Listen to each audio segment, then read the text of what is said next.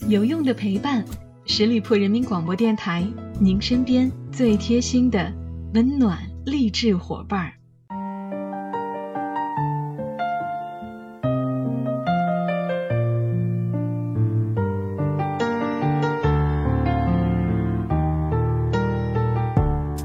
有用的陪伴，十里铺人民广播电台，您身边最贴心的温暖励志伙伴儿。朋友们，这里是小五的名人风范。炎热的夏天到来了，刚刚送走完梅雨天，接下来就是闷热和燥热的三伏天了。在户外工作的朋友们一定要注意防暑降温，而坐在办公室里的朋友们也别逮着空调就使劲的吹，还是得注意身体啊。最近有部电视剧是火出了圈啊，虽然已经播完了，但是它的后劲儿却很强大。它就是《觉醒年代》。尽管这是一部革命历史题材的电视剧，但却受到了许多年轻人的喜欢，在豆瓣上得到了九点三分的高分。知乎上有人问《觉醒年代》这部剧到底好在哪里？为什么圈了那么多的年轻粉？有位网友这样回答。剧中的人正是那个年代的年轻人，而我们真的看到了那个年代的年轻人为了自己的理想甘愿抛洒出满腔热血。不仅如此，剧中热血的场景、人物都是真实的历史。剧本写得好，导演拍摄功力和演员的演技也都同时在线，鲜活地再现了每一个从前只存在于教科书里的人物和历史事件。让我们这一代年轻人更加直观地感受到了那个年代的伟大革命的意义。这也难怪，《觉醒年代》斩获了第二十七届上海电视节白玉兰奖最佳导演、最佳原创编剧。饰演陈独秀一角的于和伟也拿下了最佳男主角的奖项。戏内，于和伟把陈独秀一角是拿捏的入木三分，而戏外。于和伟花了二十多年时间，终于给自己的演艺生涯画下了浓墨重彩的一笔。而对于出身贫寒的他来说，这一路走得太难了。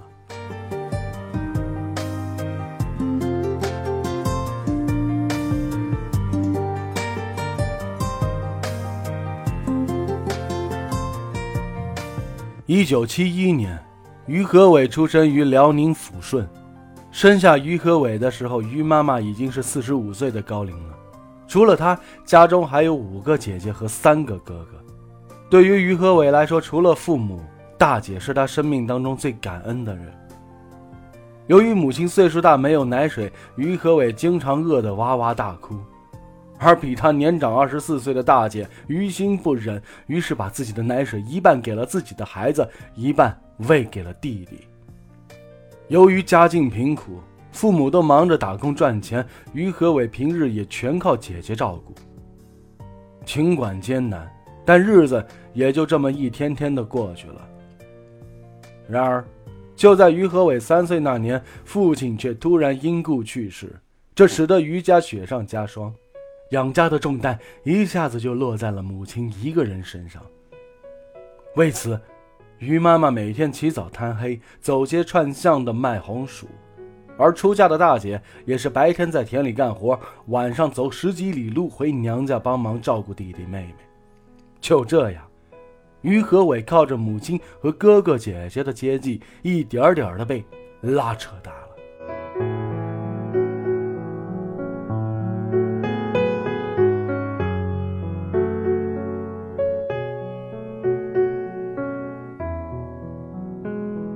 上了初中的于和伟逐渐爱上了唱歌，却因此耽误了学业，两次中考失败。就在于和伟对未来感到迷茫的时候，老师建议他去抚顺市的幼儿师范学校学音乐。于和伟听从了他的建议，后来还当上了音乐老师。然而，他却并没有止步于此。从小热爱文艺的他，终于迎来了一次机会。抚顺话剧团到了他所在的学校招人，而于和伟也凭借着优异的表现脱颖而出，顺利的进入了话剧团。不过没有背景，也不是科班出身的于和伟，在话剧团里边只能跑跑龙套，当当背景板。好不容易得到了一个演出的机会，也是因为一口东北大碴子味儿的普通话而被嘲笑。午休吃饭的时候，还被导演逼着念“四是四，十是十”的绕口令。为此，他特意买来了一本新华字典，跟着字典一点点的纠正读音，最终才有了一口标准的普通话。在当时，话剧团的工作就相当于是铁饭碗，而于和伟却做出了一个惊人的决定：他要辞职南下去考上海戏剧学院，深造自己的演技。当时于妈妈是极力反对这个决定，他不理解儿子为什么要辞去稳定的工作，况且家里也承担不起这笔费用。这时的大姐站了出来，她告诉弟弟：“只要你能考上大学，姐就是砸锅卖铁也供你。”最终，在姐弟两人的劝说下，于妈妈同意了于和伟去上海。一九九二年，于和伟顺利的考上了上海戏剧学院。却苦于没有钱交学费，而为了给弟弟凑学费，姐姐把孩子的钢琴硬是卖了，凑出了四千多的学费，还告诉于和伟，学费每年都会给他攒出来。就是这么一个好姐姐，却在于和伟读大三的时候得了肺癌。为了不影响弟弟的学业，大姐特意嘱咐家人不要告诉他。所以，直到姐姐去世，于和伟都没能见上最后一面，这也成了他一生的遗憾。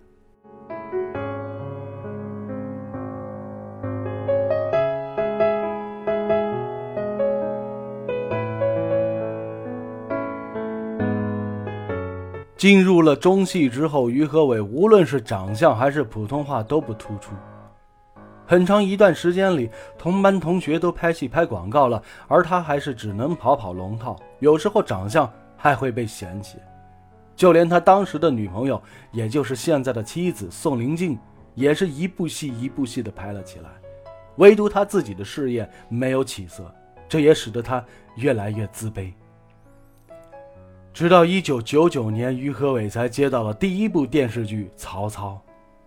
尽管是男配角，但他的演艺事业总算是好转了起来。而此后，他接了不少电视剧，但大多是不讨喜的反派配角。直到2009年，于和伟终于接到了一个正面的角色——《三国》里的刘备。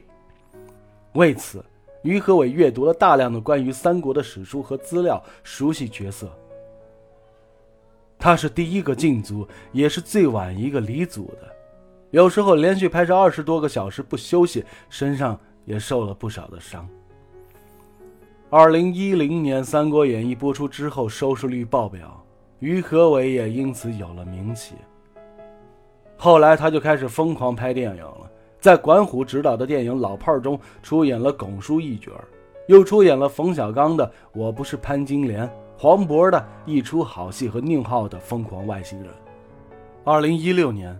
他饰演了电视剧《大军师司马懿之军师联盟》里的曹操。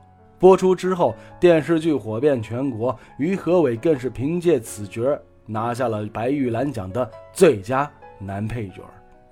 就这样，于和伟迎来了事业的巅峰。这也难怪杨幂在和于和伟演对手戏的时候倍感压力。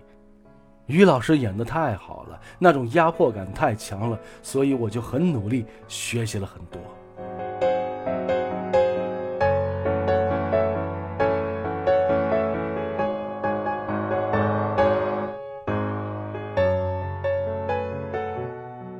于和伟的妈妈在他拍戏的时候离世了，他也是没能够来得及见上最后一面。姐姐和母亲的离世成为了他一辈子的痛，但他还是认为自己很幸运。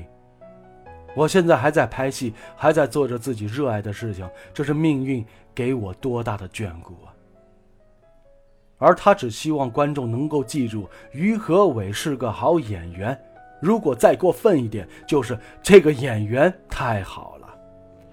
于和伟一路走来太不容易了。他一直没有放弃，不忘初心，才有了今天的成就。十年磨一剑，于和伟的经历让我们看到了坚持和努力的意义。他是真正的寒门逆袭，幼年丧父，青年丧姐，中年失母。尽管经历了事业不顺，感情也遭遇流言，但却是真正的凭借自己的努力，实现了阶级跨越，迎来了人生的转折。好了，亲爱的朋友们，感谢大家收听本期的名人风范，我是小五，我们下期节目再会喽，拜拜。